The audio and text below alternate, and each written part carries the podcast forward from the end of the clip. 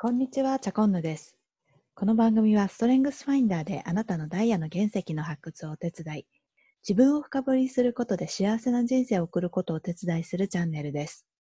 ということで、今日は久しぶりの配信になってるんですけれども、罪悪感について見ていきたいなと思っています。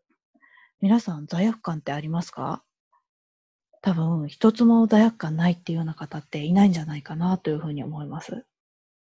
私ももちろん罪悪感あるんですけれども、今日は罪悪感もエネルギーに変えて、まあこうエネルギッシュに行きましょうと、そんなご提案になっています。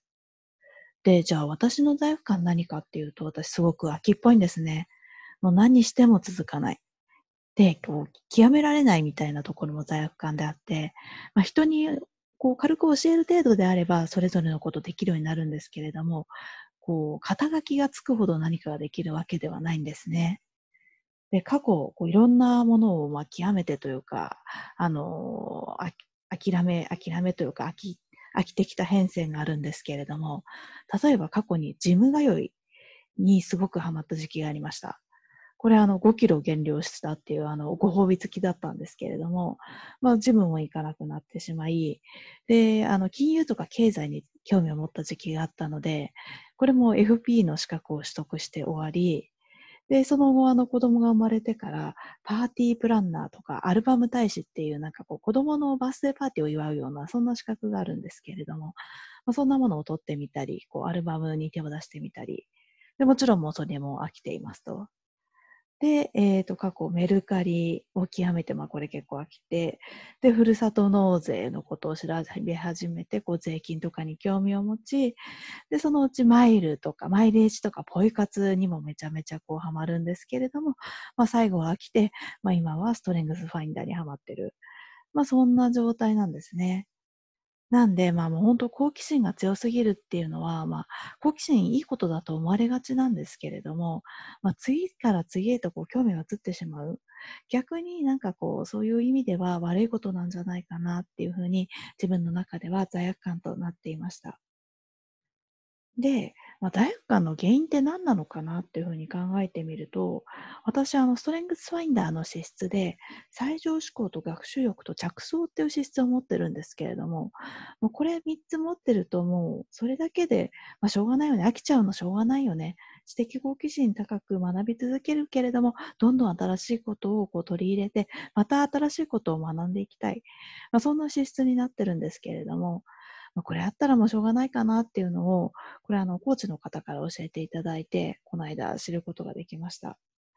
あと私、あの、小田切あさぎさんが提唱している魅力タイプで、あの、学者タイプというものなんですけれども、学者タイプどういうものかっていうと、あの、結構自分の好きなことに没頭はするけれども、まあ、飽きたら見向きもしなくなる。そんな特徴があるんですね。なんでもうちょっとね、あの、飽きちゃう、あの、好奇心高くいろんなことに手を出してしまうけれども、次々に飽きるっていうのは、ある意味しょうがないのかなっていう、まあ、ちょっと諦めが入ってるような状態でした。で、でもやっぱりこう罪悪感持ち続けて生きるって結構辛いですよね。なんで私が試した手法はリフレーミングという手法になります。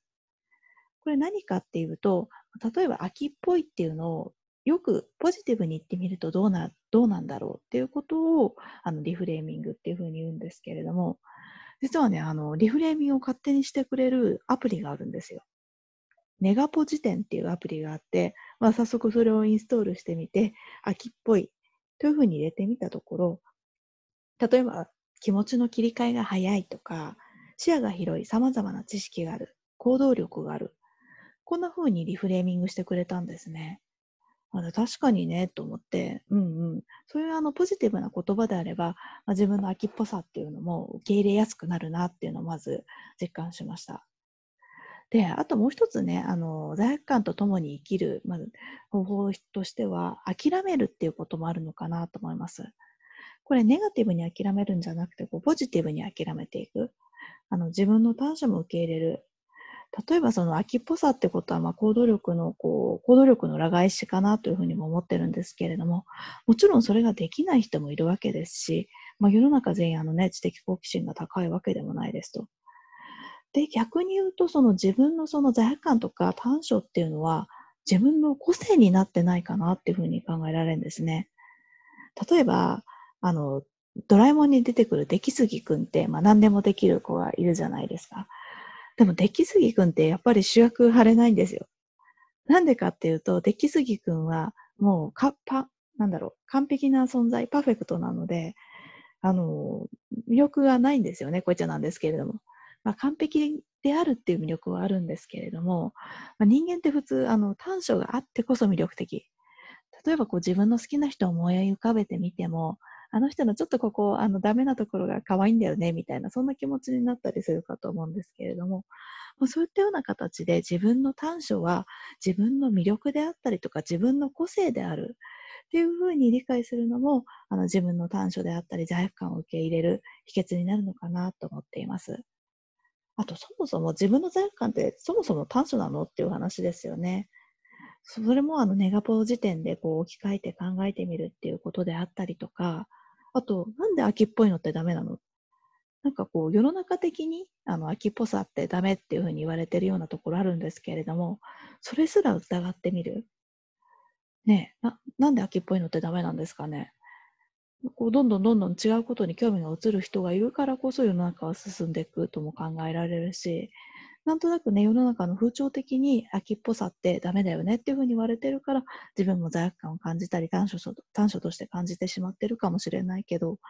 まあ、さっきも言ったように、他人から面白がられるのって結局短所だったりするんですよね。だからそのダメって思い込んでるのって自分だけなんじゃないのっていうのを疑ってみる。っていうのも、ある意味、あの、受け入れる一種の方法ではないかなというふうに思います。で、えっ、ー、と、これ、あの、小田切あさぎさん、先ほどあの、魅力タイプというところでお話しした小田切あさぎさんが言ってたんですけれども、あの、短所、あ、罪悪感っていうのは世間へのポージングっていうふうに言ってるんですね。あの、罪悪感持ってますよって、こう、なんだろう、アピールすることで、私ダメなんですよっていうのをある意味、こう、世間に対してアピールして、ちょっとこう、許してもらおうみたいな、そんなところがあるんじゃないかなっていうふうにおっしゃっていて、まあ、まさにそうですよね、罪悪感。うん。なんとなく悪いだろうなとは思ってるけれども、自分でもちょっとね、こう、諦められないようなところ、あの、それを持ってる自分を諦められないようなところって罪悪感ってあると思います。なんで、罪悪感本当ね、世間に対するポージングであったりとか、まあ、世間に対し、まあ、世間で本当にそうなのかなって疑ってみることって結構やっぱり大切になってくるんじゃないかなと思っています。なので、まとめとしては、まあ、罪悪感、あのね、持っててももちろんいいんですけれども、やっぱり罪悪感持ち続けるのって結構無駄なエネルギーかかってませんかね。それってもったいないので、まあ、あの罪悪感を諦めて受け入れる。ここであの諦めるってあの諦めるっていう感じではなくて明らかにするっていう感じを使ってね受け入れていきたいなというふうに思っているんですけれども、まあ、その罪悪感であったりとか短所を持っていることで自分は輝けるっていうふうに思う思うと、まあ、今日のテーマの罪悪感をエネルギーに変えていくそんなことができるようになって結果自分らしく生きられるようになるのではないかなというふうに思っています。はい。ぜひ皆さんもね、あの罪悪感、どんな罪悪感を持ってるのか考えてみてください。で、それをあのネガポ時点でまずリフレーミングしてみる。で、それをこうエネルギーに変えていくってことをぜひやってみてください。それでは、チャコンナがお伝えしました。ではではでは。